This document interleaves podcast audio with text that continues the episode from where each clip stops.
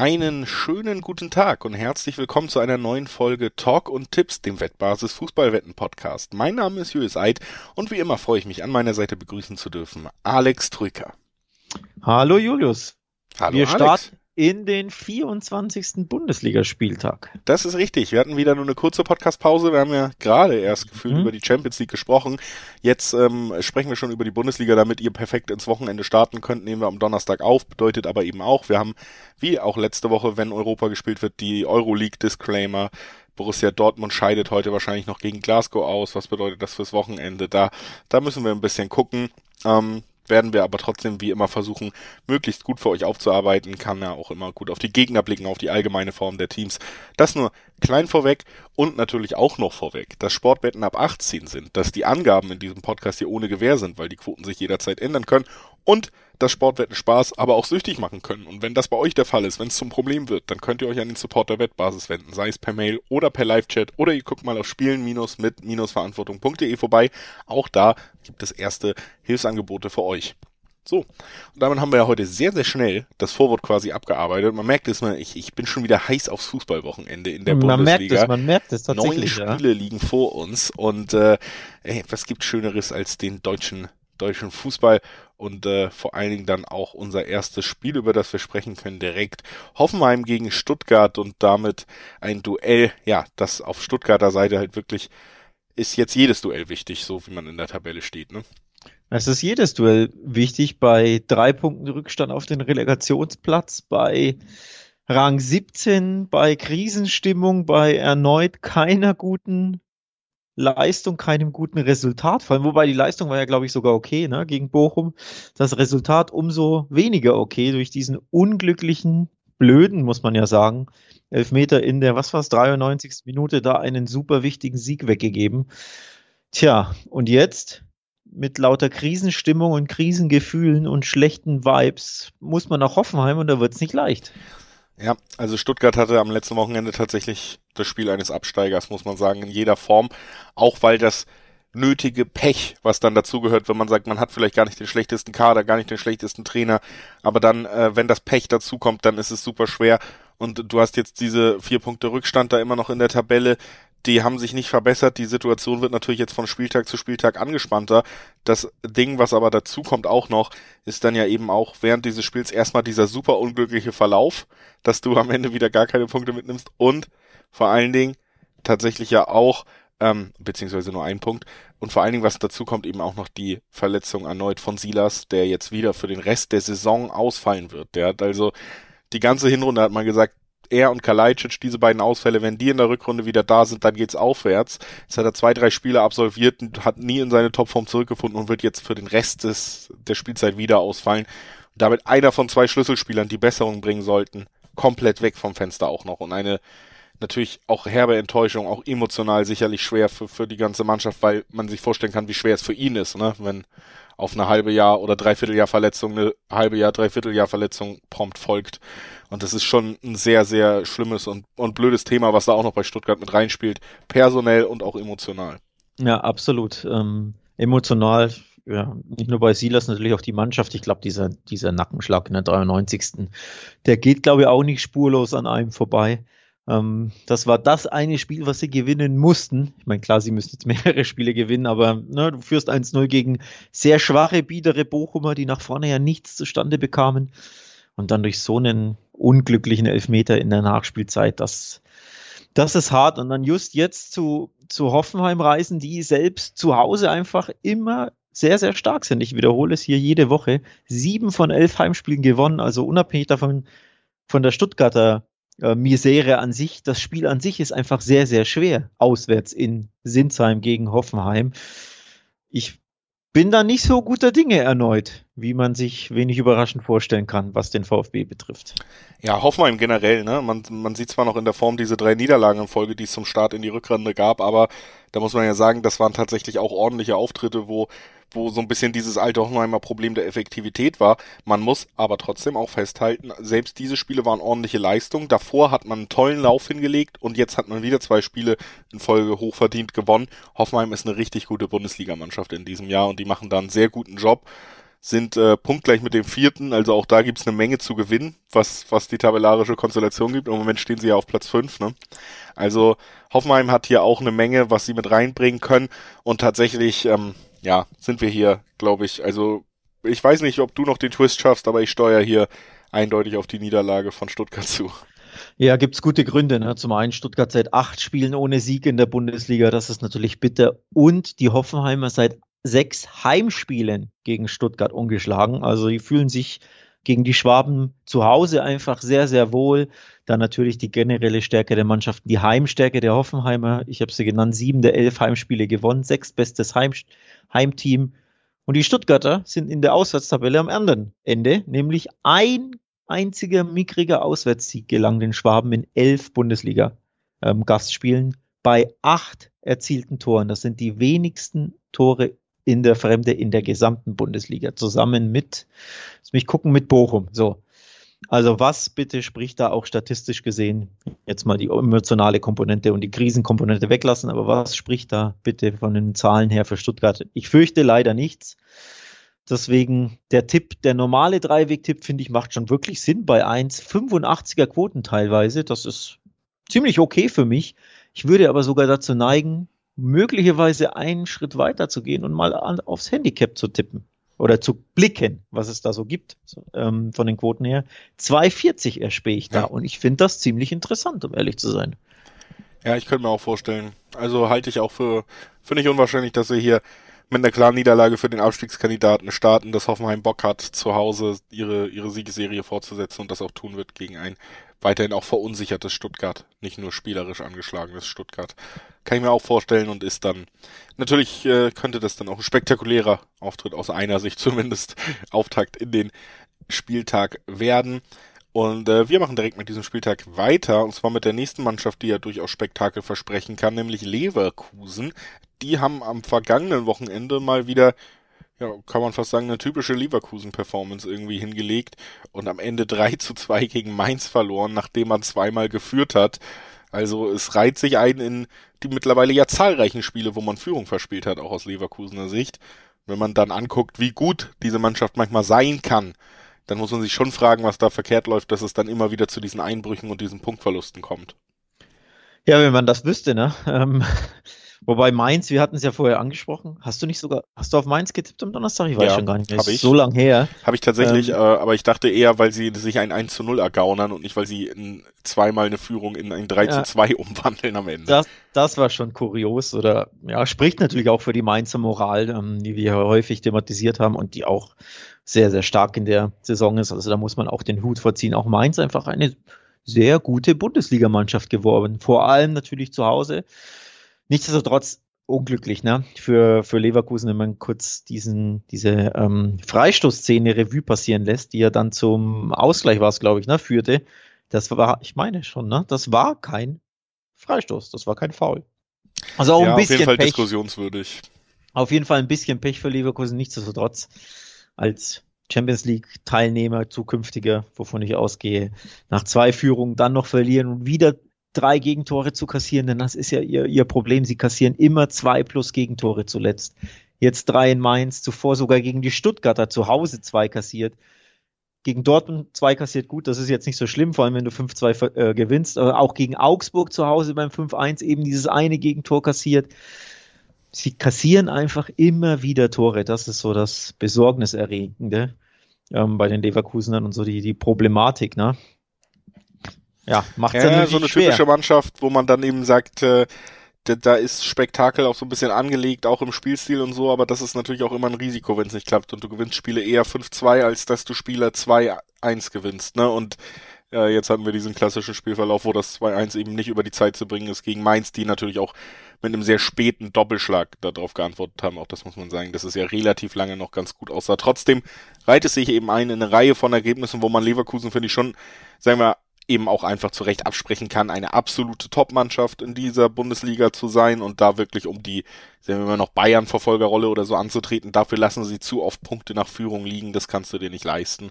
Und ich glaube, das, das kleine Fazit muss man da auch ziehen, obwohl es, wie gesagt, auch bei Leverkusen natürlich eine Menge zu loben gibt. Äh, gibt. Jetzt geht's gegen Bielefeld. Auch da gibt's eigentlich weiterhin, finde ich, schon eine Menge zu loben. Haben äh, eine der besten Defensiven der Liga, sind ähm, ja, aber trotzdem so ein bisschen wieder ins Hintertreffen geraten, nachdem man sich sehr gut äh, eingegroovt hatte, sechs Spiele in Folge nicht verloren hatte. Gab es jetzt auch wieder zwei Niederlagen in Folge. Und äh, beide, würde ich sagen, waren auch verdient. Im Spiel gegen Hoffenheim war man sehr, sehr ideenlos. Ähm, gegen Berlin wurde gewonnen, ne? Union. Genau. Keine Niederlage, du hast zwei Niederlagen in Folge gesagt. Ah, entschuldige, dann bin ich da durcheinander gekommen, äh, hab mich äh, vertan. Das, das letzte Spiel war der Sieg, du hast völlig recht. Davor war das Spiel gegen Hoffenheim in dem äh, Arminia Bielefeld wirklich sagen klanglos untergegangen ist und jetzt das Erfolgserlebnis. Du hast völlig recht. 1 zu 0 gegen Union Berlin, wo ich sag, das war so ein bisschen fast Not gegen Elend auch das Spiel. Eine Mannschaft macht halt ein Tor, die andere ist nicht in der Lage überhaupt eins zu machen, deswegen werden die Punkte nicht geteilt. Union Berlin ja gerade auch nicht besonders gut drauf. Trotzdem 1 zu 0 ist das Ergebnis, was Bielefeld anstrebt. Mit der Spielidee, mit ihren Stärken zu Hause wichtige Punkte wieder gesammelt. Nicht mal mehr 15. sondern 14. jetzt. Also es ist eine unangenehme Mannschaft. Die Frage ist nur, wir werden hier ein Spiel sehen, wo, wo Leverkusen deutliches Übergewicht beim Ballbesitz haben wird. Ein Spiel, wo Bielefeld sagen wird, wir werden uns zurückziehen, wir verlassen uns darauf, dass unsere Abwehrketten halten, dass wir das diszipliniert hinkriegen. Und die Frage ist so ein bisschen, schaffen sie das? Schaffen sie das über 90 Minuten zu verhindern, da ins Hintertreffen zu geraten, weil ich glaube, wenn es einen Rückstand gibt, dann hat Bielefeld auch nicht auch nicht die Umschaltkraft und äh, die die Spielidee von Mainz, um dann wirklich nochmal zweimal zurückzukommen oder so. Wobei sie gegen Freiburg ja zweimal zurückkamen, falls wir uns erinnern. Da lagen sie ja auch 0 zu 2 hinten in Freiburg. Gut, da ja, hat der Sie kamen einmal zurück, Kolleg aber doppelt. genau, ähm, da hat der Kollege Uphoff im Tor der Freiburger natürlich ein bisschen mitgeholfen, aber trotzdem, ne? In Freiburg 0-2 hinten liegen, da noch das 2-2 zu holen. Chapeau. Also auch da würde ich sie nicht, vor allem gegen die Leverkusen, die ja sehr, sehr gerne auch doppelte Führung verspielen, da würde ich sie auch nicht abschreiben wollen.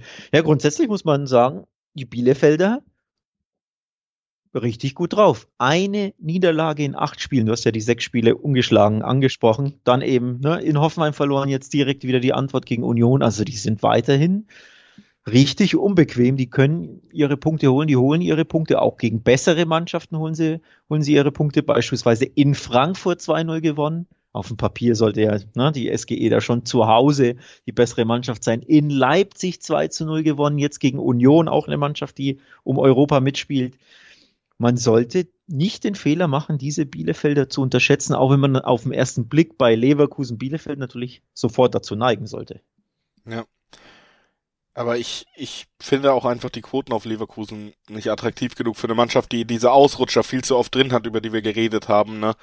Äh, dann nur diese 1,30er, 1,40er Quoten im, im Dreiweg, das ist mir tatsächlich auch einfach nicht lukrativ genug, um zu sagen, oh, ich bin mir halt nicht hundertprozentig sicher, dass, dass Leverkusen hier nicht doch ein Unentschieden am Ende nur über die Zeit kriegt oder so und dafür ist es mir dann nicht lukrativ genug.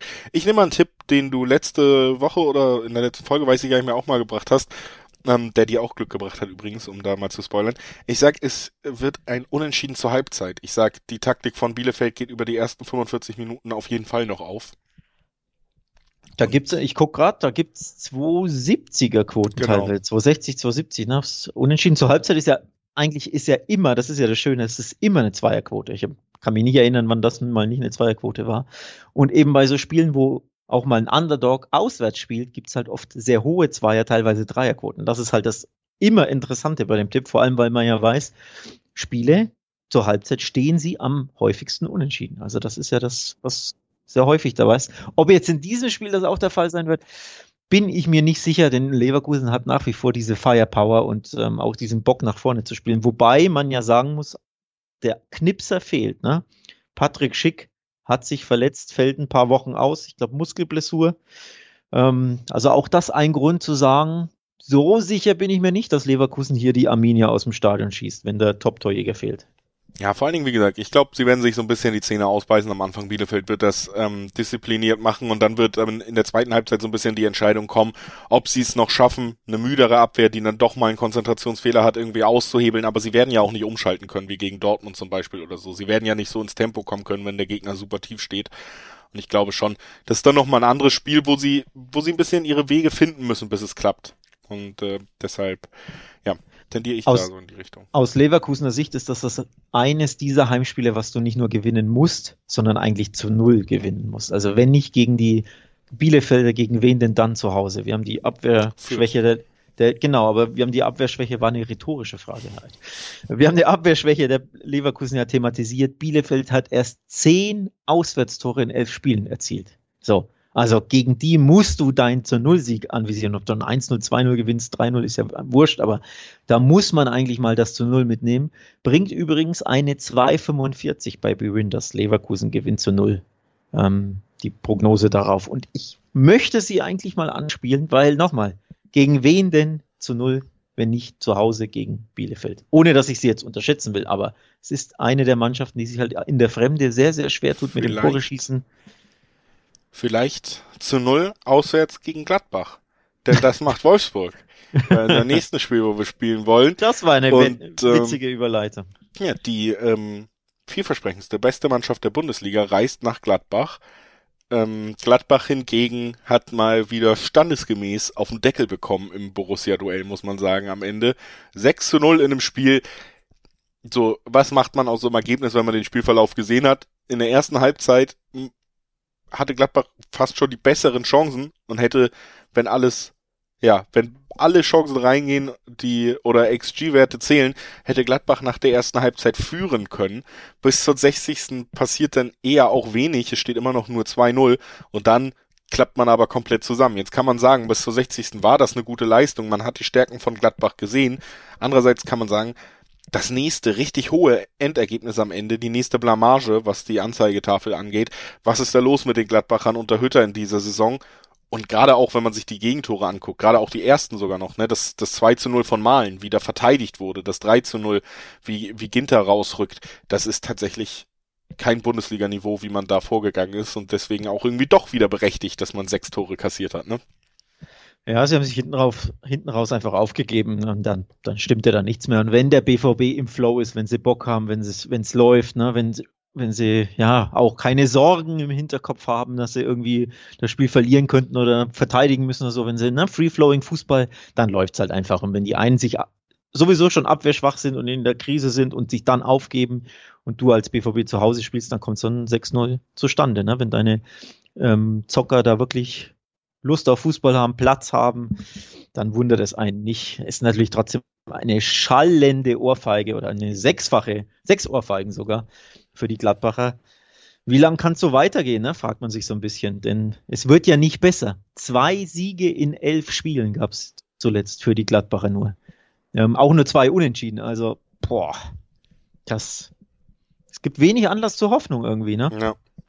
Ja, also äh, wir, wir haben ja eigentlich so ein bisschen den Krisengipfel hier, ne? Mit, mit Wolfsburg und Gladbach kann man sagen, sind vielleicht die beiden Mannschaften jetzt im direkten Duell, die in der Hinrunde am weitesten unter ihren Möglichkeiten und unter den Erwartungen gespielt haben. Ja. Und äh, jetzt treffen sie so ein bisschen aufeinander und muss sagen, okay, auch Wolfsburg kommt mit dieser 1 zu 2 Niederlage, die man sich relativ spät erst eingefangen hat. Man hat ja sogar relativ lange gegen Hoffenheim geführt, ne?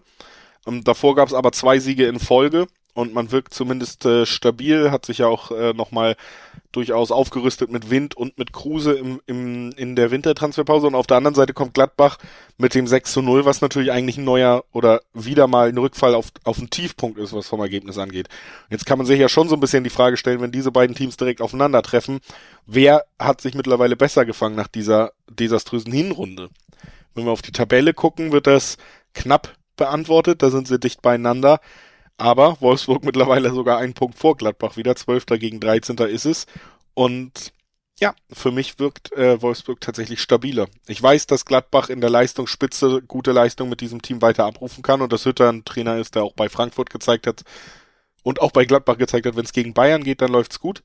Aber Wolfsburg wirkt stabiler.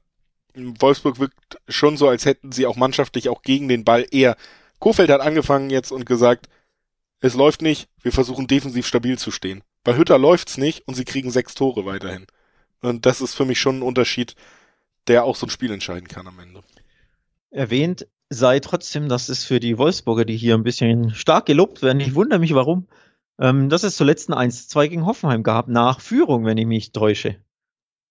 So. Ja, habe ich doch gesagt, aber sie haben halt auch 70 Minuten gegen sehr starkes Hoffenheim geführt. Das Tor war tatsächlich ganz ordentlich äh, ja, erarbeitet zumindest und auch die Defensivarbeit, das ist das, was ich meine, wirkt einfach mittlerweile wieder wie die eines gehobenen Bundesligisten, so dass du dann natürlich hinten raus nochmal einbrichst und, und gegen starkes Hoffenheim diese zwei Tore kassierst, das ärgerlich ist sicherlich auch nicht die, das beste Spiel. Und da gibt's auch nicht nur Sachen zu loben, aber wie gesagt, auch wenn ich da die Auftritte vergleiche von einer Mannschaft wie Wolfsburg gerade und von einer Mannschaft wie Gladbach gerade, dann komme ich eben zu dem Entschluss, dass Wolfsburg da vielleicht gerade tatsächlich diesen einen Punkt, den auch die Tabelle zeigt, weiter vorne ist. Es gibt auch einen Stat, der das untermauert. Ähm, Wolfsburg hat gegen kein anderes Bundesliga-Team häufiger gewonnen als gegen Borussia Mönchengladbach. 22 Siege in Wolfsburgs Bundesliga-Historie gegen Gladbach. Also, die Fohlen sind der Lieblingsgegner der Wölfe, um hier mal ein bisschen in der Tierwelt zu bleiben. Ne? Reißen die Wölfe die Fohlen. Du neigst mal wieder stark dazu. Ich guck mal auf die Quoten. Drei was ist da die Höchstquote? 3,90 sogar. Uiuiui, ja. bei Bet365 gibt es eine 3,90 auf den Wolfsburg-Sieg in Gladbach. Also ich finde jetzt mal ab von allem, der Wolfsburg-Sieg ist nicht unrealistischer als der Gladbach-Sieg in diesem Aufeinandertreffen.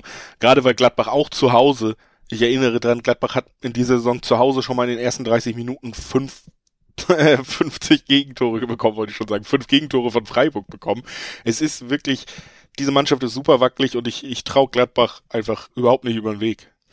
Das ist halt der Punkt. ja, das, das kann ich verstehen, das kann ich verstehen. Ich guck mal auf die, auf die Heimtabelle, ne? immerhin 5 von 11 hat Gladbach zu Hause gewonnen. Wie stehen die Wolfsburger so? Ja, 4 von 11 gewonnen. Also ja, das ist ein eher Augenhöhe. Also die Quoten, die unterschreibe ich jetzt auch nicht. Ne? Da gibt's eine 2 im Schnitt auf, auf Gladbach und wie gesagt, die Spitzenquote, die 93 auf die Wölfe, das ist mir zu weit auseinander. Für mich ist das ein Münzwurfspiel. Für mich sind das zwei Mannschaften, die grundsätzlich in der Saison nicht gut sind, die wackelig sind, die anfällig sind, die Krisen haben oder in Krisen stecken oder Krisen hatten.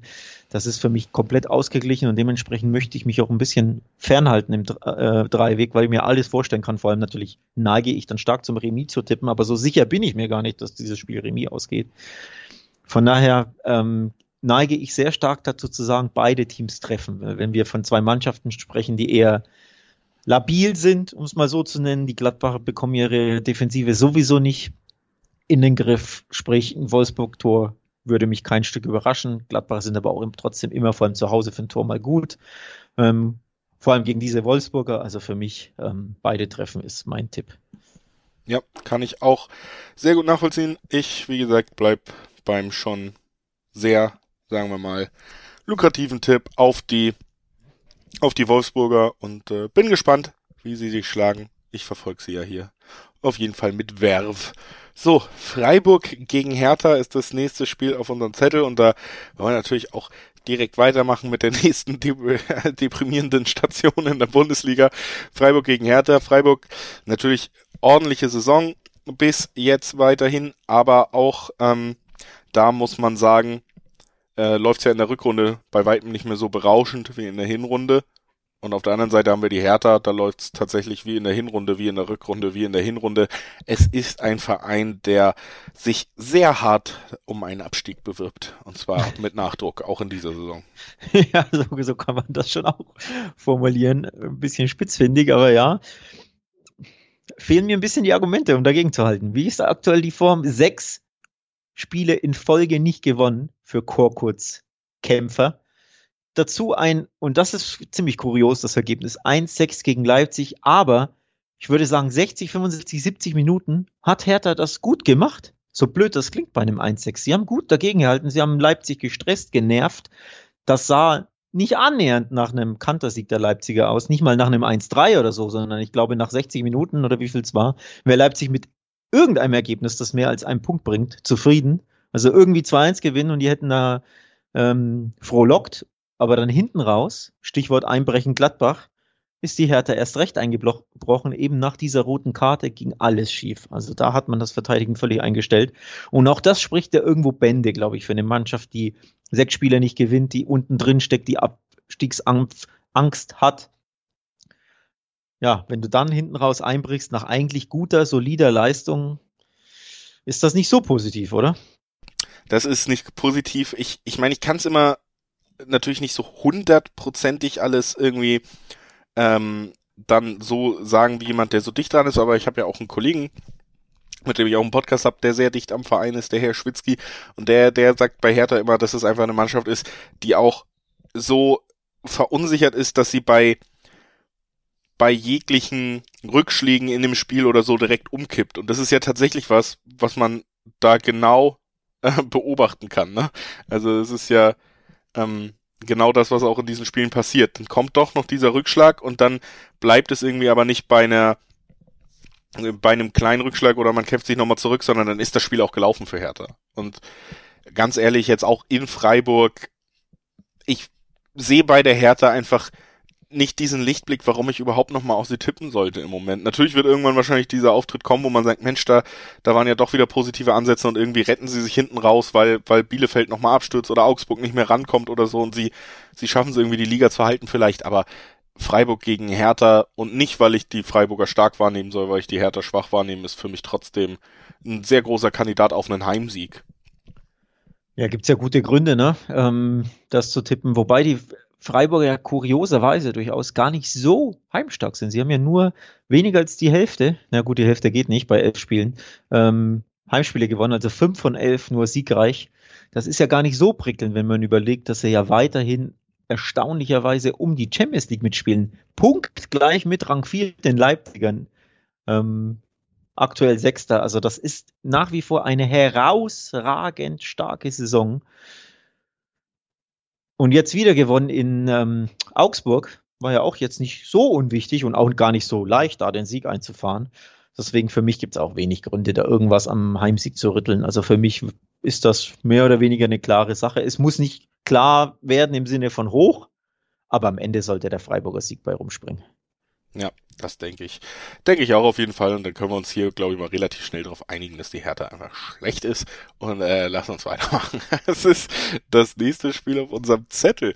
Das verraten wir euch gleich, nachdem ich nochmal kurz erwähnt habe, wie toll eigentlich die Website von wettbasis.com ist. Da sollte man wirklich mal vorbeischauen, wenn man sich über alles aus der Fußball- und auch Sportwelt generell informieren möchte. Man kann äh, sich heute, wenn ihr direkt am äh, Donnerstag hört, natürlich auch nochmal alle Euroleague-Tipps anschauen, aber ja, auch spannende Frage mittlerweile, denn City hat ja verloren am vergangenen Wochenende. Liverpool hat gewonnen. Sechs Punkte nur noch hinter den Blue, Sky Blues sind die Reds, aber drei. Drei. Seit gestern Abend war das gestern Abend das Nachholspiel. Genau, Dann bin ich nämlich äh, wieder einen Tag zu spät. Genau, gestern Abend war das Nachholspiel und äh, das heißt, der Meisterschaftskampf ist spannend. Und wie sind denn da die Quoten, dass Liverpool doch noch den Titel holt? Ähm, das, das kann man auch bei der Wettbasis nachgucken und das ist etwas, was mich persönlich sehr interessiert und wo ich richtig Bock drauf habe. Äh, nicht nur das, ne? Jedes Eng, ähm, Spiel in England wird ja genauso ähm, mit Tippprognose und einem schönen Artikel garniert ähm, zu Spanien, zu La Liga, zu Italien, Topspiele generell, äh, Bundesligaspiele natürlich auch. Ne? Wir besprechen sie hier, aber man kann ja das Ganze auch alles nachlesen von den Kollegen auf der Wettbasis, was da so für Tipps unter anderem beispielsweise bei Freiburg Hertha dabei rumkommen, was es für interessante Quoten gibt. Ähm, also da kann man schön sich weiterhin informieren ähm, über alle möglichen Wettbewerbe, Spiele, Partien, Ligen, natürlich auch außerhalb des Fußballs logischerweise immer sehr, sehr viel Lesestoff. So ist es. So ist es. Eine, eine tolle Website. Wettbasis.com sei ich hier ans Herz gelegt. Alex, ich sitze in Köln. Es ist Donnerstag. Es ist Altbayer Fastnacht. Es ist Auftakt in die letzten Tage des Karnevals. Es wird gefeiert. Und sicherlich wird man auch ein, zwei Hymnen über den glorreichen FC hören innerhalb der nächsten Tage. Denn Köln marschiert weiter nach Europa. Und jetzt geht's gegen Fürth. Und äh, Fürth, weiß ich nicht, marschieren die eigentlich noch zum Wunder, habe ich mich schon ein paar Mal gefragt jetzt. Die sind natürlich auch äh, in letzter Zeit gar nicht so schlecht drauf. Ne? Gerade am letzten Wochenende, als sie kurz sogar zu Hause gegen die Bayern geführt haben, nachdem die Bayern ja zwei Spiele in Folge nicht gewonnen haben, da war ich schon mal angespannt und habe mich gefragt, was passiert da noch in Fürth. Aber wahrscheinlich ist man zu spät in der Liga angekommen. Auf der anderen Seite, der FC ist angekommen in der Liga und ja, marschiert, wie gesagt, Richtung Europa. Ich bin gespannt. Wenn sie das Spiel jetzt auch noch gewinnen, dann wird's tatsächlich, äh, glaube ich, langsam eine, eine Hoffnung und nicht mehr ein, ein Wunder oder so. Ähm, Köln ist vor allem angekommen in den Top 8, die da eben, oder Top 9 sogar, die eben um Europa konkurrieren und, und zwar um Platz 4, 5 und 6. Also da geht's ja wirklich um Champions League, um Conference League und um Europa League. Und jeder Punkt entscheidet, jeder Sieg entscheidet. Und ganz ehrlich, wenn du da nach Europa wirklich willst, und zwar im besten Fall lieber in die Europa League als in die Conference League, dann sind drei Punkte in Fürth einfach Pflicht. Ohne Wenn und Aber, so blöd das klingt, sorry, liebe Fürther, als europäischer Teilnehmer musst du in Fürth gewinnen, ohne Wenn und Aber. Natürlich, die Kölner werden das eher wahrscheinlich nicht so sehen, weil dann ne, stapelt man lieber tief. Aber das ist ein Pflichtsieg, wenn du wirklich Ambitionen hast, wenn du nicht nur von Europa träumen willst, sondern wenn du das untermauern möchtest, musst du in Fürth gewinnen. Punkt. Das ist so und ganz ehrlich, äh, machen wir es auch hier, glaube ich, mal kurz. Ich glaube, das gelingt und vor allen Dingen gelingt das eben, weil man im Gegensatz zu Fürth und anderen Mannschaften den Leuten was voraus hat, nämlich einen waschechten Bundesliga-Top-Torjäger, jemanden, der Spiele entscheidet. Auch am letzten Wochenende ist es Anthony Modest wieder gelungen und ähm, wie man, auch wenn man hier in Köln wohnt, weiß, ist er auch großer Karneval-Fan. Und ich glaube, das wird er zelebrieren mit einem weiteren Treffer, der gegen Fürth auch schon genügen wird. Ich sag, Köln gewinnt das, Anthony Modest trifft, wer, wer das kombinieren will. Aber selbst die normale Zweierquote auf Köln gegen den Tabellen 18., also eine gute, gut aufgelegte Mannschaft, die mittlerweile ja auch mit Aussicht nach oben um wirklich was antritt, was für viele Spieler da fast äh, die Chance des Lebens ist nochmal, ne? Äh, spielt gegen 18. und hat noch eine Zweierquote. Finde ich, kann man gut mitnehmen. Ich, äh, ja, wie gesagt, für mich ist es Köln in diesem Spiel. Modest trifft und Köln gewinnt. Dreierquote, 3-0er-Quote bei Buick. Übrigens. Vervollständigen. Gar nicht so unsexy, um ehrlich zu sein. Die Zweierquote ist übrigens auch nicht unsexy auf die, auf die Kölner, auf den FC-Sieg. Wobei so leicht sollte das ja eigentlich nicht werden, denn wir möchten jetzt Fürth auch nicht wieder völlig komplett schlecht reden die haben sich wirklich stabilisiert, du hast es kurz angesprochen. Die haben halbe, ein halbes Jahr gebraucht, um in dieser Liga anzukommen, aber zuletzt sind sie eben angekommen. Klar, 1-4 in München passiert, wobei sie ja da sogar in Führung gingen, also allein schon Tor in München zu erzielen, ähm, ist nicht schlecht. 1-4 in Wolfsburg, klar, aber da waren diese zwei abgefälschten Dinger dabei. Aber ansonsten gab es eben in den letzten, was waren sieben Spielen, keine Niederlage, lauter Unentschieden, auch Siege. Heimsieg gegen Hertha dabei, Heimsieg gegen Mainz dabei, alles andere als schlecht. Ähm, Unentschieden gegen Stuttgart, Unentschieden gegen Stuttgart, äh, gegen Augsburg, sorry, und Sieg gegen Mainz. Und Unentschieden gegen Bielefeld. So, jetzt habe ich alles aufgezählt. Also, das sind respektable Ergebnisse von Teams, die allesamt als wesentlich besser als Fürth eingeschätzt werden. Gut, so. Ich weiß ja nicht, ob ich das jetzt über Augsburg sagen würde, aber naja, Blick auf die Nein, Tabelle. Also ich meine, nach der klar, Hinrunde ne? hat man gedacht, jeder ist bei weitem besser als Fürth und die laufen unter ferner Liefen, ähnlich wie Schalke letztes Jahr oder so, dass man eigentlich nur den Gag gemacht hat, gut, ähm, wahrscheinlich gewinnen sie kein einziges Spiel in dieser Saison. Und das habe ich ja auch am Anfang gesagt. Ich finde schon, Fürth ist angekommen. Und wenn sie diesen Fußball und die Ergebnisse von Anfang an geliefert hätten, dann hätten wir auch den zweiten Aufsteiger weiter oben und würden über Stuttgart, Augsburg und dann vielleicht ja schon über Gladbach oder sonst wen Hertha äh, deutlich mehr diskutieren. Leider sind sie eben zu spät reingekommen gefühlt, haben, haben ja auch am Anfang deutlich mehr auf so offensiven Fußball gesetzt, der sich immer gerecht hat und erst jetzt diese Stabilität auch gefunden, die es dem Gegner deutlich schwerer macht. Aber trotzdem, wie gesagt, ich glaube, es wird wird nicht besonders spektakulär werden. Ähm, es wird äh, wieder so sein, dass 40 da auch auf ihre Defensive verlässt und vorne auf Rigotta, Rigotta. Und äh, Köln wird unfassbar viele Flanken schlagen und sich auf Modest verlassen. Und ich sage, in diesem direkten Vergleich hat Modest die Nase vorn. Gibt gute Gründe übrigens zu sagen, Köln hat generell die Nase vorn. Denn sie fühlen sich ganz wohl gegen die Fürther oder anders gesagt, die Fürther fühlen sich überhaupt nicht wohl gegen den FC und zwar liegen unabhängig. Fürth hat nur zwei seiner letzten 19 Spiele, nee, seiner insgesamt 19 Spiele, ich glaube insgesamt sind es, ähm, gewonnen. Zwei von 19 Fürth gegen Köln, egal in welcher Liga. Und ich glaube sogar Pokal ist da dabei bei dieser Statistik. Also das klingt schon stark nach Angstgegner. Da waren aber auch viele Unentschieden dabei, muss man auch sagen. Aber das klingt jetzt nicht so, dass ich euphorisch auf den Fürth-Sieg tippen möchte. Erst recht nicht, ne, weil Modest einfach grandios drauf ist. Weil die Kölner, obwohl sie nicht immer überzeugen, aber halt so unbequem sind und diesen einen Lucky Punch durch Modest eben mehr haben. Das waren jetzt einige Mal, zweimal gab es ja zuletzt ein 1-0 mit Modest als ne, dem, dem ähm, Torschützen zum Sieg und beide Spiele können easy auch unentschieden ausgehen.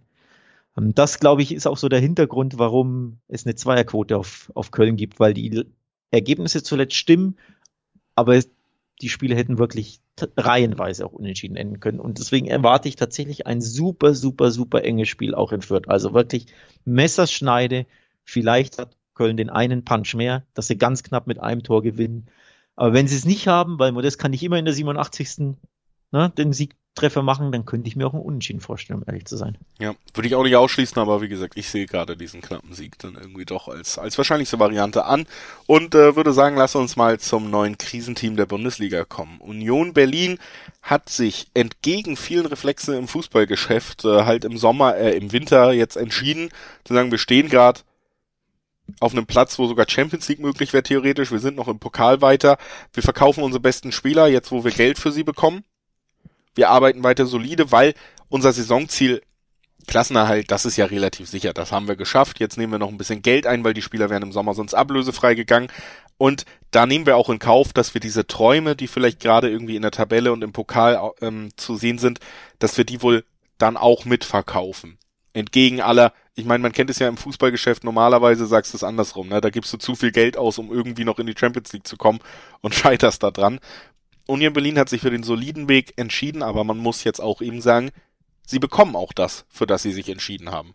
Ja, Offensiv ohne Kruse, drei Niederlagen, keine Tore geschossen. Mhm. Drei Niederlagen bedeutet auch immer mindestens ein Gegentor, ohne Friedrich hinten in der Verteidigung. Es rächt sich, man sieht, dass dieser Mannschaft die Struktur und die beiden Schlüsselspieler der Hinrunde fehlen. Und äh, damit hast du hier eben ein Union Berlin, das vielleicht seit dem Aufstieg im Moment so von den letzten drei Auftritten her das, das schwächste Union Berlin ist, was wir bis jetzt in der Bundesliga gesehen haben. Ja, das kann man so sagen, vor allem weil die Ergebnisse, klar, Dortmund kannst du immer verlieren, ähm, aber weil die Ergebnisse, die anderen beiden ja gegen Mannschaften zustande kamen, gegen die Union ja eigentlich schon mindestens einen Punkt, eher drei Punkte holen sollte, nämlich gegen Augsburg und Bielefeld wurde nicht nur verloren, sondern kein Tor geschossen. Das ist, finde ich, wirklich das ähm, Erschreckendste eigentlich, wenn du gegen Augsburg und Bielefeld jeweils zu null verlierst. Wobei natürlich, ne, Bielefeld zu Hause unbequem und sie haben eine, äh, eine gute Abwehr, klar, aber allein auf dem Papier, ne, zu null Niederlagen gegen die beiden Mannschaften, das klingt nicht gut. Und wenn dazwischen auch ein 0-3 gegen Dortmund steht, dann ist das eben die erste richtige Krise tatsächlich. Ähm, und das macht es jetzt auch nicht sonderlich leicht, wenn jetzt die Mainzer nach Köpenick kommen, wobei da ja der Hoffnungsschimmer ist, die Mainzer fühlen sich zu Hause sehr wohl, in der Fremde eher nicht. Da sind die Mainzer ziemlich schwach, nur zwei der elf Auswärtsspiele gewonnen, acht Pleiten in der Fremde. Also das ist ein Gegner aus Union-Sicht, da kann man schon mal wieder was holen. Sollte ja, es ist tatsächlich sagen. auch einfach so ein bisschen die Frage, welche Serie jetzt endet, ne? Die Negativserie von Mainz auf, auf gegnerischem Geläuf oder die Negativserie von Union Berlin, was die letzten drei Ergebnisse jetzt angeht. Ähm, ich bin da sehr gespannt. Ich glaube schon, Mainz kommt natürlich dank des letzten Spiels, wo du dann wirklich auch drei Tore erzielt hast, zweimal gegen Leverkusen zurückbekommen wirst, später Sieg, kommt schon mit einem gewissen Selbstbewusstsein wieder ähm, ran. Das dürfte bei Union Berlin jetzt nicht so sein. Also ich glaube nicht, dass Mainz auch mit gesenktem Haupt da antritt, weil sie sich denken, Mensch, wir sind ja auswärts nicht so gut. Ich glaube, da spielt der, der Sieg gegen Leverkusen gerade eher eine positive Rolle, was das, was die gesamte Stimmung angeht. Während Union Berlin, da könnte ich mir schon vorstellen, dass man da jetzt ähm, schon mal euphorischer ins Spiel gegangen ist als zuletzt. Äh, das, das kann ich mir schon gut vorstellen. Deswegen, da sehe ich so einen kleinen Pluspunkt bei den Mainzern. Generell, wie gesagt, Union Berlin äh, würde ich jetzt gerade von der letzten Leistung her nicht wahnsinnig loben wollen. Trotzdem ist es äh, natürlich ein Spiel, wo also mein erster Blick wäre eigentlich zu sagen, ich könnte mir hier tatsächlich vorstellen, dass beide sich in der Mitte treffen, was ihre Negativserien angeht und es einen Unentschieden gibt. Ja, ähm, gibt da wirklich gute Gründe für. Der letzte Mainzer Auswärtssieg übrigens, datiert aus dem Oktober. Da gab es ein 2-1 in Bielefeld, seitdem sechs Auswärtsspiele nicht mehr gewonnen. Also in der Fremde, ne, da läuft es einfach nicht für die Mainzer. Die Unioner sind zu Hause richtig unbequem, richtig stark normalerweise, aber eben jetzt in der Krise. Dazu die Mainzer mit diesem 3-2 im Rücken gegen Leverkusen. Für mich spricht da auch sehr, sehr viel fürs Unentschieden. Ähm, das ist, glaube ich, das Ergebnis, was wir bekommen werden bei dem Spiel. Deswegen tippe ich da in trauter Einigkeit dir nach, sozusagen. Also für mich ist das auch ein Remis. Ich sehe da beide Mannschaften nicht gewinnen. Rede nicht weiter, ich habe so eine gute Überleitung. Ähm, sag mir mal ein Synonym für Einigkeit. Eintracht. Richtig. Und da kommen wir zum nächsten Spiel. Wir sprechen über ist, Eintracht. Frankfurt. Übrigens nicht abgesprochen, ne? Nee, Hier. wir sind einfach beide sehr clever. Das ist also die Überleitung zum Ich Duell. bin froh, dass ich es hinbekommen habe, um ehrlich zu sein. Ich muss jetzt ja. überlegen. Gott sei Dank äh, kann, kannst du ja im Notfall auch nochmal auf den, auf den Sendeplan luschern sozusagen. Dann, dann haben wir nochmal die zusätzliche Sicherheit vielleicht. Aber genau, äh, das nächste Spiel, über das wir sprechen wollen, das ist das Duell von Eintracht äh, Frankfurt. Die haben wieder zwei Spiele in Folge gewonnen, aber jetzt kommt ja quasi so ein bisschen der Lieblingsgegner nach Frankfurt die Bayern. Topspiel 18.30 Samstag, Eintracht Frankfurt gegen Bayern München. Und ich sag mal so, in Frankfurt, Bayern, die sich jetzt nicht immer mit Ruhm bekleckert haben in den letzten Wochen, das ist ein Spiel, wo der Rekordmeister auch mal ausrutscht. Normalerweise häufig oder zuletzt häufiger, das stimmt. 5-0 erinnern wir uns noch an dieses wir, Ich erinnere mich auch noch ein paar andere äh, Sachen, denn Frankfurt hat drei der letzten fünf gegen Bayern gewonnen. Es gab ja auch das 2-1 in München in der Hinrunde. Das, das war ja hochkurios, ähm, weil es ja der, was der erste Saisonsieg der, der, der Frankfurt, ich glaube schon, ne? Das war der erste Saisonsieg. Ja, ja, genau. Ich gucke jetzt nochmal nach, um sicher zu gehen. Siebter Spieltag, erster Saisonsieg der, der Frankfurter, die davor einfach nicht gewinnen konnten in der Bundesliga, just in München bei den Bayern. Also auch irgendwo, ne? Völlig kurios, entgegen jeglicher Logik fast schon. Die Logik jetzt würde natürlich auch sagen, dieses Frankfurt, das nicht gut drauf ist, das nur eines seiner letzten sechs Spiele äh, gewonnen hat, das eines seiner letzten drei nur gewonnen hat, drei von vier verloren, gegen Bielefeld zu null, wir sind jetzt wieder bei einem zu null wie Union, gegen Wolfsburg zu null und gegen Köln zu null verlieren. Das klingt nicht gut dann würdest du sagen, jetzt kommen die Bayern, was soll denn da klappen? Wie, wie soll das da klappen? Aber andererseits, nur um andererseits, das mal kurz direkt entgegenzuhalten, hast du mit den Bayern ja eine Mannschaft, die hat nur ein Spiel aus den letzten drei Spielen gewonnen, ein 1-1 gegen Salzburg und eine 4-2 Niederlage gegen Bochum. Das hört sich nicht gut an. Also das kann man ja genauso umdrehen, ne? Auch da war sicherlich die Form schon mal besser. Mhm, ja. Das, das stimmt. Also Zwei Niederlagen in Folge von Frankfurt. Normalerweise hätte ich da jetzt nicht so viel Hoffnung, wenn es, wenn die SG nicht so eine Diva wäre, die man eben nicht wirklich vorhersehen kann, ne? weil sie eben auch antizyklisch mal gewinnt, wie, ne? Ja, und sie das haben einfach seit Jahren, egal ob jetzt Trainerwechsel kam oder dazu, natürlich schon so ein bisschen auch dieses Umschaltspiel, gerade über Kostic, einfach mit drin. Und das ist ja das, was den Münchnern wirklich auch wehtun kann, gerade bei dieser wackeligen Defensive. Ne? Und ähm, ich sag mal ein paar Sachen, die ich mir hier sehr gut vorstellen kann in diesem Spiel, nämlich, und äh, das ist die erste Quote, die dann auch noch recht niedrig ist, weil sich das viele gut vorstellen können, dass beide Teams treffen. Das kann ich mir sehr gut vorstellen, da gibt's auch nur 1,5er Quoten. Wenn beide Teams treffen hier, ich kann mir auch vorstellen, dass wir am Main da ein relativ spektakuläres Spiel sehen werden. Das heißt, ich kann mir vorstellen, dass wir über 3,5 Tore sehen werden. 3-1, 3-2, ja. äh, 3-3, 2-2, alles Ergebnisse, die ich wirklich für naheliegend noch halte. 4-1. Würde jetzt auch. 1-4, 5-0. Ja, 1-4, ich meine ja. tatsächlich 1-4 aus Frankfurt. Ja, ja, also ja. ich, ich glaube, ähm, ich, ich traue beiden Mannschaften eigentlich zwei Tore zu und was dann passiert, mal gucken so ungefähr, deswegen über 3,5 können wir schon sehr gut äh, vorstellen. Natürlich gibt's dann auch äh, die naheliegende Kombi, wer hier mit der Münchner 1-4er Quote und äh, nochmal gucken, München gewinnt und es fallen über 3,5 Tore irgendwie zusammenzuspielen, um die Quote ein bisschen zu boosten. Aber zum Abschluss möchte ich nochmal sagen, es gibt sechs Fünfer bis Siebener Quoten auf Eintracht Frankfurt und manchmal tippt man ja auch so ein bisschen als Fan und nicht nur als eiskalte Analytiker. Viele Leute freuen sich über Bayern Niederlagen und ich sag, es ist auch an diesem Wochenende tatsächlich nicht ausgeschlossen. Samstagabend Flutlicht Frankfurt. Ja. Ja. Ähm, die Over Quoten hast du angesprochen, den Over-Tipp, egal ob Over 2,5 oder Over 3,5. Das macht Sinn auch mit Blick auf die letzten zehn Spiele, da fielen mächtig viele Tore. Die Frankfurter zuletzt 2-1 gewonnen, zweimal in, in Folge. Dann gab es ein 5-0 der Bayern, dann gab es im Pokal ein 2-1 der Bayern, dann gab es ein 5-2 der Bayern, ein 5-1 der Frankfurter, ein 5-1 der Bayern, 3-0 der Bayern, ein 5-0 der Bayern, ein 3-1 der Frankfurter.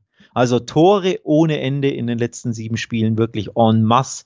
Auf beiden Seiten sehr häufig auch Treffer, deswegen gehe ich da voll mit. Ähm, ich erwarte erneut over 2-5. Ich erwarte, dass beide treffen sogar, weil die Bayern hinten nicht sicher sind. Also sprich, diese Kombi kann man ja auch ähm, beim einen oder anderen tippen. Betway hat da tatsächlich immer ziemlich interessante Quoten bei dieser Kombi parat, kann man sich ja mal angucken.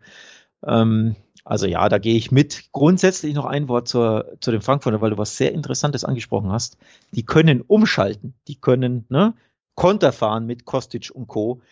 Das konnten sie just zuletzt nicht gegen Mannschaften, wo sie regelmäßig das Spiel machen mussten, wo sie mehr vom Ball hatten in der Regel, wo sie aufmachen mussten, wo sie aktiv Fußball spielen mussten und mit Ball Ideen entwickeln mussten, nämlich gegen Augsburg, gegen Bielefeld, gegen Wolfsburg, gegen Köln. Das sind alles Mannschaften, wo eher die Frankfurter den aktiven Part geben, womit sie eben nicht zurechtkamen, denn just all diese Spiele wurden ja nicht gewonnen, eben teilweise sogar verloren. Jetzt ist es andersrum. Jetzt werden die Bayern das Spiel machen, die Bayern werden den Ball haben. Von Frankfurt erwartet man gar nichts und jetzt kann Frankfurt, zack, kontern, umschalten, ja. Bälle erobern. Und deswegen spielen sie auch so viel lieber gegen die Bayern als gegen diese anderen Mannschaften von unten oder aus dem Mittelmaß, die eben kompakt stehen, wo die Hertha, äh, nicht die Hertha, wo die, wo die Frankfurter aktiv sein müssen. So. Und jetzt pass auf, hottest of the hot takes zum, Abschli äh, zum Abschluss. Wenn Bayern gegen Frankfurt verliert, dann wird es tatsächlich nochmal ein richtig spannender Titelkampf. Da kommt ein Hot Take. Wir, äh, leitest du gleich zum nächsten Spiel über. Ich will noch eins sagen, bevor wir zum Stichwort Titelkampf und so kommen. Die Bayern haben in der Bundesliga-Historie nur in Gladbach häufiger verloren als in Frankfurt. Bundesliga-Historie. 22 ja, also Niederlagen. Gladbach und Frankfurt Gladbach. Sind, die, sind die Angstgegner. Und ja. wie gesagt, ich bin auch einfach sehr gespannt, wie München das machen wird. Kann natürlich echt nochmal irgendwie auf eine Machtdemonstration, Machtdemonstration zulaufen. Aber die letzten Spiele waren ja eher so ein bisschen, hm, ne? Und äh, waren, hm, das ist jetzt hat, ein Spiel, da könnte sich Gründe, das ja fast ne? verfestigen hat auch ein paar Gründe, also personelle Gründe. Dir fehlt weiterhin Davis, dir fehlt Goretzka.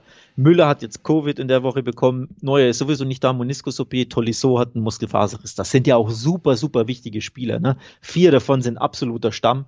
Und dann Tolisso war ja zuletzt auch in super Form und Stamm. Aber vier davon sind eigentlich ja nicht wegzudenken aus dieser Stammelf der Bayern normalerweise.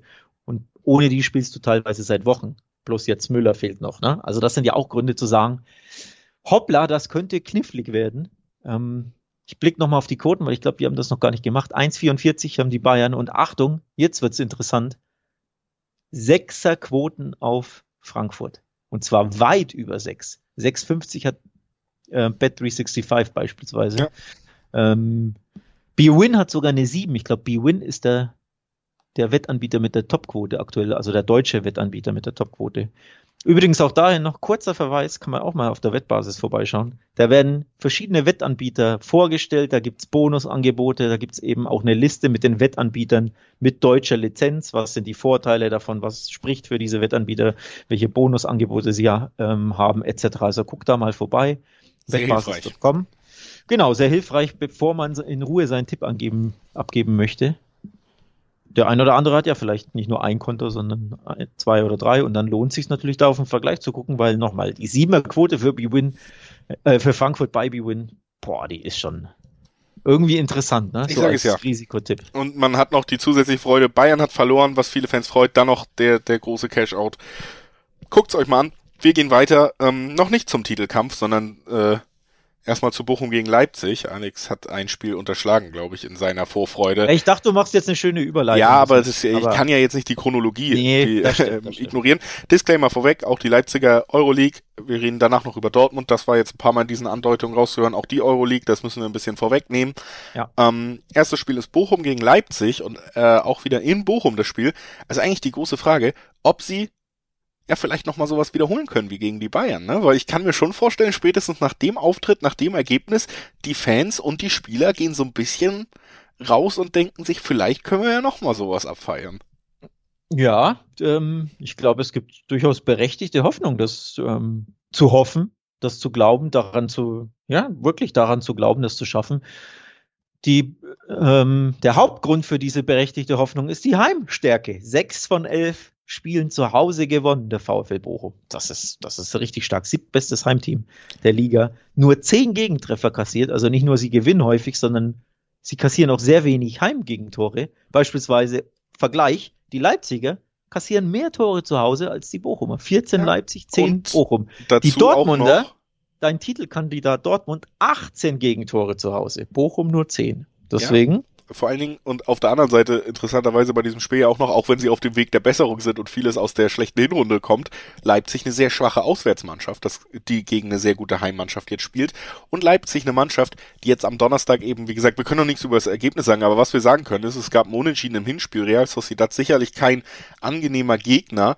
Und äh, mhm. äh, da haben wir erstens das Potenzial, dass es vielleicht sogar noch in Nachspielzeit geht. Auf jeden Fall haben wir das Potenzial, ja. dass es ein umkämpftes Spiel ums Weiterkommen wird.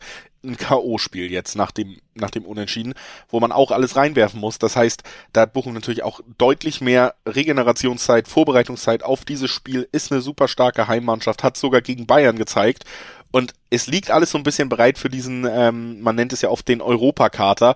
Also, dass man äh, aus einer Woche kommt in, aus der Euroleague, dann musst du an die an die äh, Bottroper Straße in Bochum reisen. Kastroper Straße. Kastroper Straße, Entschuldigung. Und ähm, dann, äh, ja, kann es sein, sagen wir mal, dass, dass so eine Mannschaft wie Leipzig, auch wenn sie individuell besser ist, da mal einen schlechteren Tag erwischt und sich schwer tut. Und äh, die Chance sehe ich durchaus als gegeben an wird äh, im Dreiweg mit fünf Dreierquoten auf Bochum honoriert. Das äh, muss man aber nicht unbedingt machen, denn wenn diese Quote schon so hoch ist, kann man sich denken, 1x, also doppelte Chance, dass Bochum einfach einen Punkt zu Hause behält, aufgrund all dieser Vorzeichen. Das gibt zwei Zweier bis zwei Dreierquoten. Das finde ich eine sehr schöne Quote. Sagt, Bochum verliert hier nicht, nutzt dass Leipzig ein bisschen erschöpft ist, nutzt die Heimstärke, nutzt die breite Brust aus dem Heimsieg gegen Bayern und deswegen mindestens ein Punkt. Mindestens ein Punkt bleibt im Ruhrpott. Doppelte Chance Bochum, schöne Quote, nehme ich mit. Das erste Mal in der Folge, dass du dein geliebtes doppelte Chance tippst, ne?